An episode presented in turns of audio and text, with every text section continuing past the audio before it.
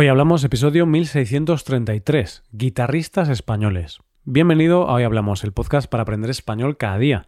Si te gusta este contenido para aprender español, puedes aprender todavía más si te haces suscriptor premium. Podrás ver la transcripción del audio, ejercicios, explicaciones y escuchar episodios exclusivos.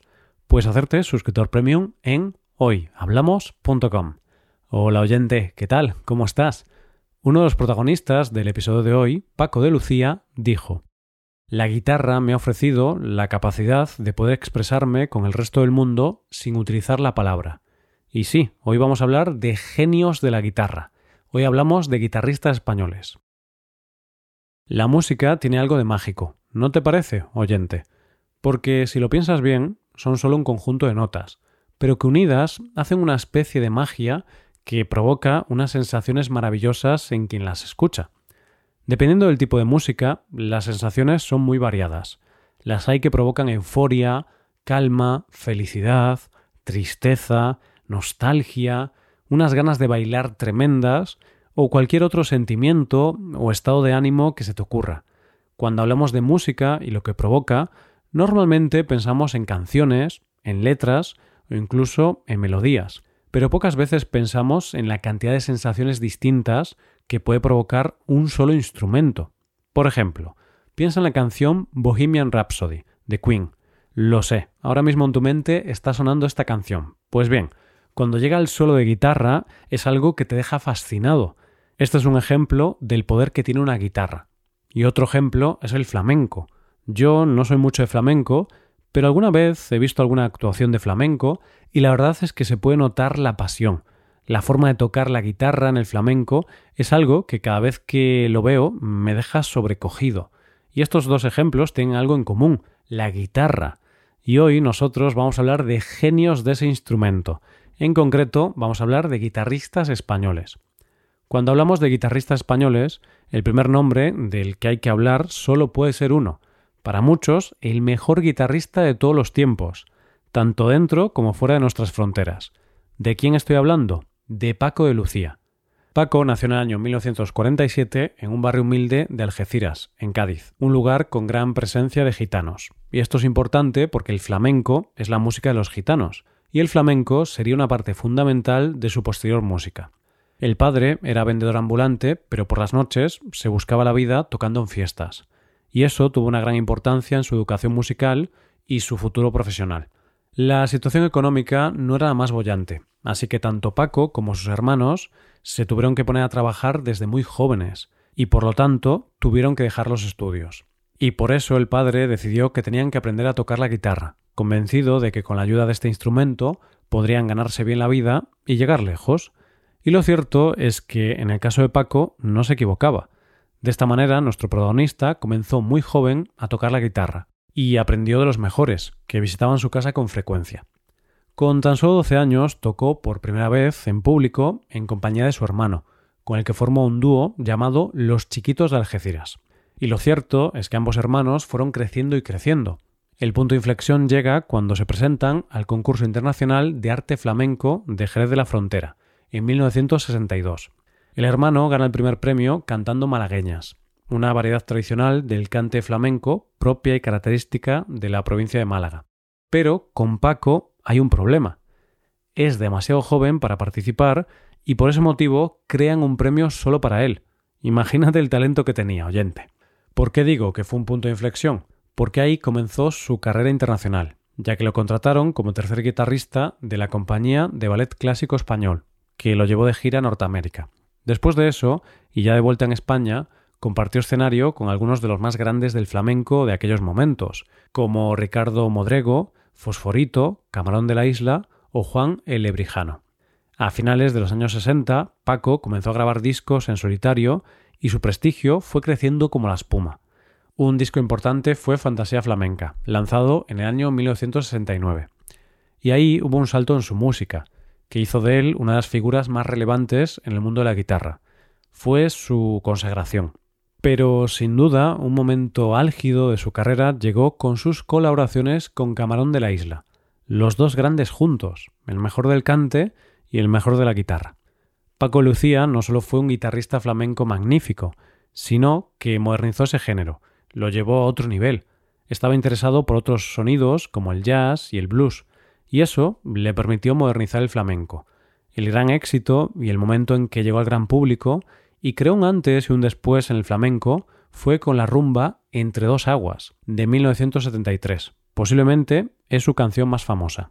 Murió en el año 2014 y recibió múltiples premios a lo largo de su carrera.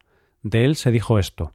Todo cuanto puede expresarse con las seis cuerdas de la guitarra estaba en sus manos. Otro de los grandes de la guitarra española es Manolo Sanlúcar, que nació en el año 1943 en Sanlúcar de Barrameda, Cádiz. Fíjate que si miras las fechas, estos dos grandes de los que estamos hablando nacieron casi a la vez y muy cerca. Y esto fue un hándicap para Manolo Sanlúcar, ya que a pesar de ser un genio y uno de los mejores guitarristas de todos los tiempos, tuvo la mala suerte de ser coetáneo de Paco de Lucía, lo que significa que quedó un poco a su sombra, aunque eran amigos, que conste, tenían una buena relación. Manolo Sanlúcar nació en el seno de una familia muy humilde. Su padre fue quien lo introdujo en el mundo de la guitarra con tan solo siete años, y a pesar de que su madre pensaba que tocando la guitarra pasaría hambre, cansancio y sueño, lo cierto es que no le fue nada mal. Con ocho años ganó su primer premio y con catorce ya inició su carrera profesional como guitarrista acompañante. Y lo cierto es que trabajó con los más grandes del momento, como fueron Pastora Pavón, Niña de los Peines y Pepe Marchena. Su consagración internacional llegó en el año 1972, cuando ganó el primer premio en el Festival de Música Folk World Guitar Festival de Campione, en Italia. A partir de aquí, Manolo fue considerado uno de los guitarristas más importantes del mundo, pero no solo en el flamenco, sino también en la música sinfónica. De hecho, parte de su carrera la desarrolló en los teatros más prestigiosos del mundo.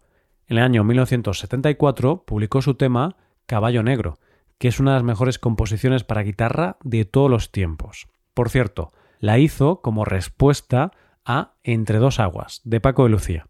Imagínate si fue importante este tema, que su casa se llamaba así, esta composición fue importante porque tiene la parte melódica de este tipo de música, pero a la vez introdujo eso que se denomina música ligera.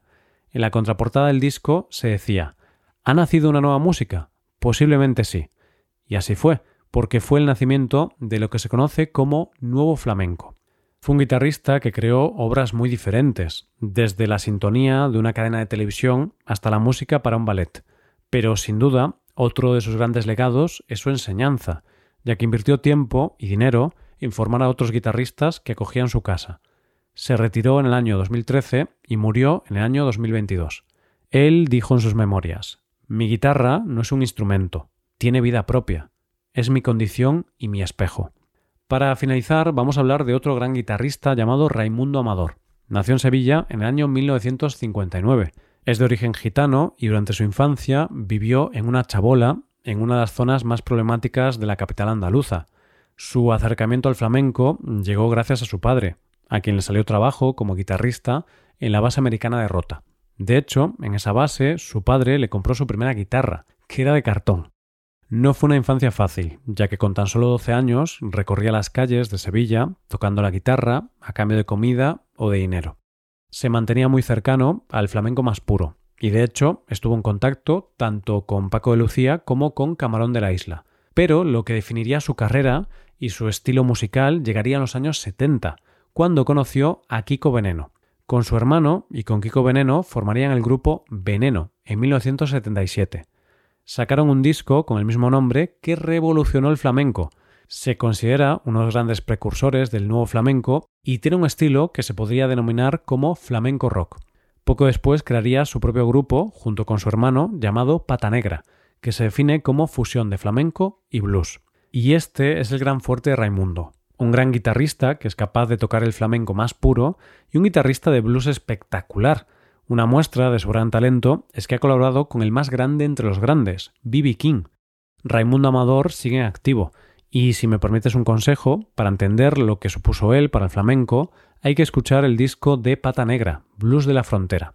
Y fíjate, oyente, que a veces la genialidad nace o sale de la necesidad, porque, como él mismo dice, nosotros, como no teníamos dinero para comprarnos una guitarra eléctrica, tocábamos rock con una guitarra flamenca, y en ese toque sí fuimos únicos. Guitarristas geniales españoles hay muchos más, pero te aseguro que si escuchas a cualquiera de estos tres genios, vas a notar cómo el sonido de esas cuerdas se instala dentro de ti y logra que florezcan sentimientos. Hasta aquí el episodio de hoy, y ya sabes, si te gusta este podcast y te gusta el trabajo diario que realizamos, nos ayudaría mucho tu colaboración. Para colaborar con este podcast puedes hacerte suscriptor premium. Los suscriptores premium pueden hacer la transcripción y ejercicios y explicaciones. Hazte suscriptor premium en hoyhablamos.com. Muchas gracias por escucharnos.